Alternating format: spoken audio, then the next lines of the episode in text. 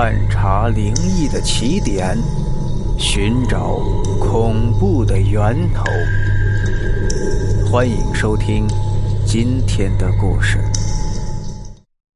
朱血粥。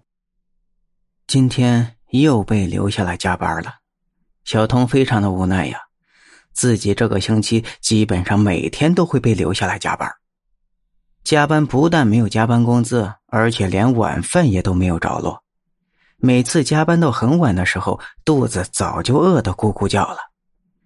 这个时候外面已经没有什么吃的了，每次加班以后就只能吃泡面。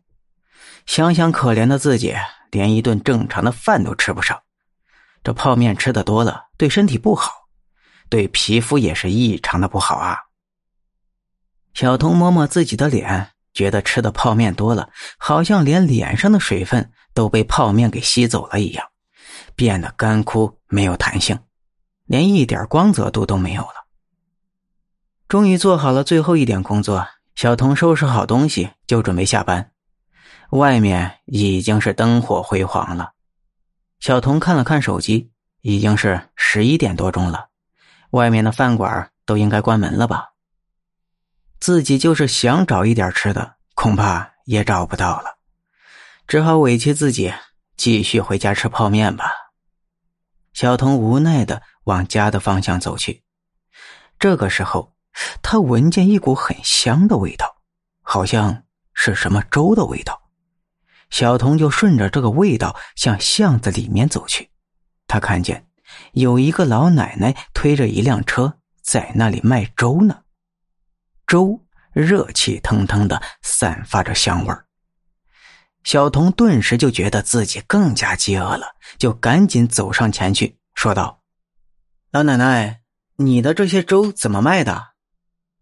老奶奶抬起头，她的脸就像超市里卖的葡萄干一样皱皱巴巴的，两只眼睛也非常的浑浊，就好像是好多天都没有休息一样。老奶奶伸出两根手指，声音沙哑的说道：“两块钱一碗。我卖的粥都是猪血粥，不知道小伙子你吃得惯不？这种粥的味道有一股淡淡的血腥气味，有些男孩子啊。”是不喜欢吃的。小童一听是猪血粥，立即就来了兴致。他从小就喜欢吃这样的粥，他的父亲也经常买给他吃。